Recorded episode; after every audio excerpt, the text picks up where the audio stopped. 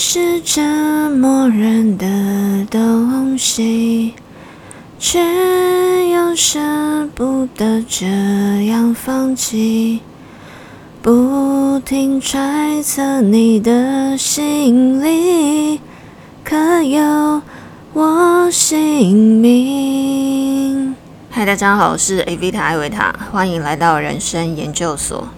今天的节目呢，我特地选在深夜来录制，看看我深夜的声音会不会刚好很符合今天我们要谈的主题——人终其一生都要面对的孤独感。最近电影院开始有一些数位修复的老电影，让我这个怀旧的灵魂呢，常常感到非常的兴奋，也比几年前更愿意出门去看一场电影，在电影院待一整个下午。今天要分享的主题呢，其实是前一阵子我去看了这部令人讨厌的松子的一生。我个人看电影的习惯是在看一部电影之前，不要接触到任何有关于这部电影的相关资讯，这样我去看的时候才会有一种“哇，原来这是一个这样的故事啊”的感觉。我去看这部电影的时候，就有一种“哇，原来这是一出 musical”，然后我就再次的印证了吸引力法则，你就是会一直不断的被你喜欢的东西所吸引，因为我个人就超爱音乐剧的。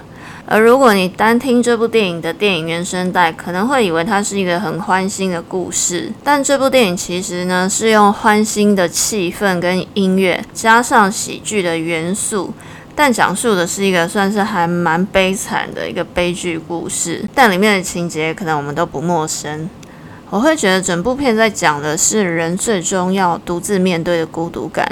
在分享这个孤独感之前呢，我先为没有看过电影的朋友带一下里面的故事主轴。如果你没有看过电影，但你应该可能也有看过女主角松子扮鬼脸的这个电影海报。那这个鬼脸的背后呢，其实有一个心酸的原因，因为松子呢有一个从小就体弱多病的妹妹。松子的爸爸把所有的关注都放在这个妹妹身上。有一次，爸爸带松子去看马戏团表演。松子对爸爸扮了这个鬼脸之后，逗笑了爸爸。从此之后呢，松子就常常想用这个鬼脸让爸爸笑。那或者是另外一方面，你也可以说，松子借由这个鬼脸得到了爸爸的关注。看到这边，我就觉得好心酸哦。也从这边可以看出，松子从小心里就有一种对爱的匮乏感。妹妹生病不是她的错，她也跟妹妹感情很好。但是每一个孩子生来就需要得到父母一定的关注与疼爱，所以松子从小就觉得爸爸的关注完全的被体弱多病的妹妹给独占了。因此，松子伤心的离开家之后呢，就开始了一连串死亡与重生的过程。但一般人看到的可能就只是一个笨女人一连串的一直不停的被她的男朋友们家暴的过程。松子每次呢全心全意的付出。一次又一次的面对美梦的幻灭。当我刚刚说全心全意的付出的时候，你会觉得那是一件很美的事吗？在我看来，那是他把他人生所有的期待，他从小一直不停的感觉到的匮乏感，重重的压在另外一个人的生命上，期待另外一个人可以填满自己生命中所有的匮乏。我认为那对另外一个人来说，也会是一种生命中不可承担之重。或者是我再讲极端一点，把你人生当中所有大大小小的期待，每一次所感受到的匮乏感，要另外一个人来完成你所有的期待，填满你所有的匮乏，要另外一个人去完成你梦想中的幸福，这会不会其实是一种非常不负责任，也非常不切实际的期待呢？当每次松子遇到他的爱人离去变形。松子总是会对着镜头大喊“为什么”，然后他心中的独白会说：“那一天他就死去了。”然后一次又一次的，每当松子又再一次的遇见每一个爱的可能，他又再次的想要扭转之前讨爱的失败的经验，把他这个想要被爱的这个我形容成有点沉重的梦想，再一次放到下一个人身上。每一次当他越是紧紧的抓住。当他越是想要逃离他对孤独的恐惧，然后一次一次的失守自己的界限，最后的结果就是戏院里的观众都会对着剧中的他不停的摇头。他每次的结果都是被另外一半更恶狠狠的踢开。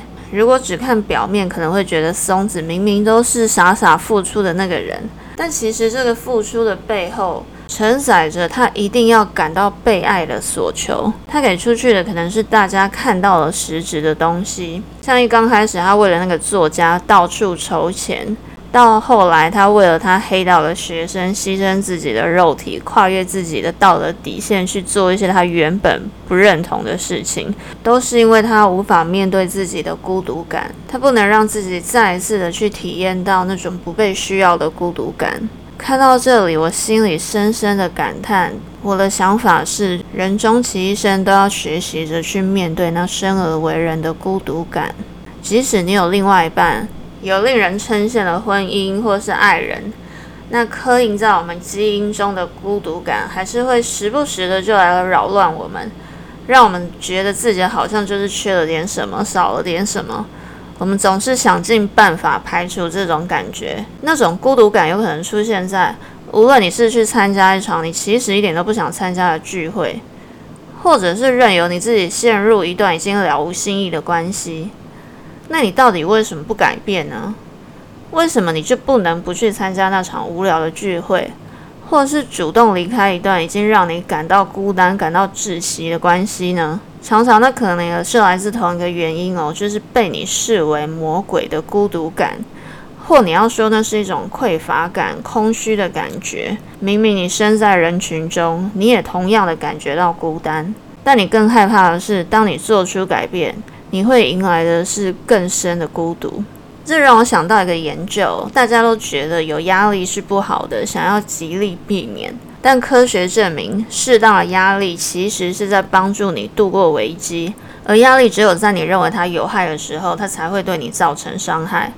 因此，我在想，孤独感是不是也是这样呢？只有在你害怕孤独、认为孤独对你有害的时候，它才真正会对你造成伤害。不晓得大家有没有曾经有过这种感觉？就是你常常会觉得，是不是全世界的人都忘了我？这种被忽略、害怕被遗忘的感觉，我记得有一年刚好是《小丑》这部电影上映的那一年，我一个人在电影院里看着大家认为内心非常黑暗、扭曲的小丑，我觉得我好能同理小丑那种对社会的憎恨，那是一种来自心底非常强烈的一种匮乏感，觉得自己不被看见、不被了解。每当他戏谑的对身旁的所有人说：“嘿，我杀了人哦。”但大家只是把他当成疯子，把他当成一个玩笑。在那个时刻，我觉得小丑是不断的在对身旁的人求救。嘿，我做了一件错事，我真的不知道该怎么办。有谁可以救救我，告诉我该怎么办吗？那是一种很深沉的无助，没有人理解的孤寂。我觉得我也好像曾经在那个黑暗的地方，期待有人可以听到我的无助，看见我的孤寂。但我最终还是选择臣服了这孤寂感。臣服不是投降，而是选择与之共处，不把它放大成魔鬼，它也就不再拥有魔鬼的力量。现在每当我感觉孤寂，我就顺服，我就想着：嘿，是你，你又来了，那我就静静的跟我的孤寂一起待一阵子吧。因此，我陪伴了我的孤寂，所以我的孤寂就再也不孤寂了。然后，渐渐的，我发现我已经把这份孤独感纳入我人生中的一部分。如果少了这份孤独感，也就少了一种我可以让自己自由的、敞开的接纳孤独的能力。我在娜塔莉·高博的心灵写作这本书看到一个段落，这样谈论孤寂。他问他的禅修老师说：“我会渐渐习惯寂寞吗？”他的老师说。不，你不会渐渐习惯。我每天早上都冲冷水澡，而每天早上都被冷得吓一跳。可是我继续站在淋浴喷头底下。寂寞永远都会咬噬人心，但是得学着挺身迎向它，别被击垮。另外一本也提到孤独感的书叫《重新与人对话》，作者是雪莉特克。作者提到孤单与独处的差别。以下是我从这本书里面摘录的一段话。语言创造出“孤单”一词，以表达独自一人的痛苦，却又创造出独处一词，以表达独自一人的怡然自得。独自一人并不一定会感觉孤单，与眼前的人无法产生共鸣。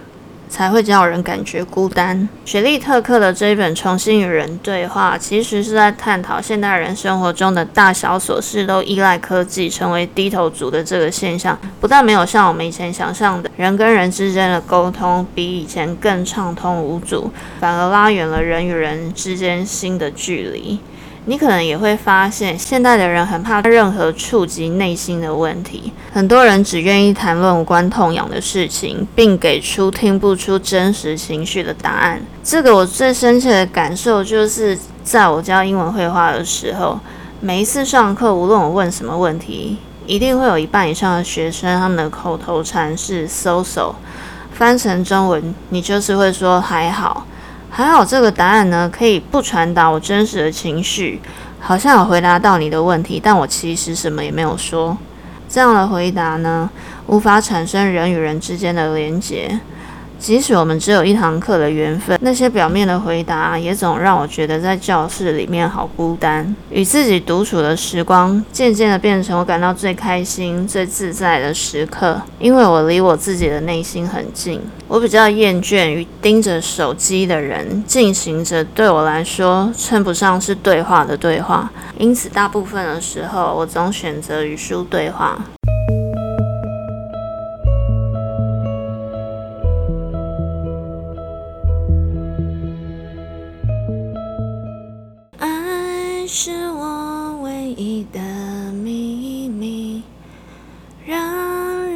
你有这种孤寂感吗？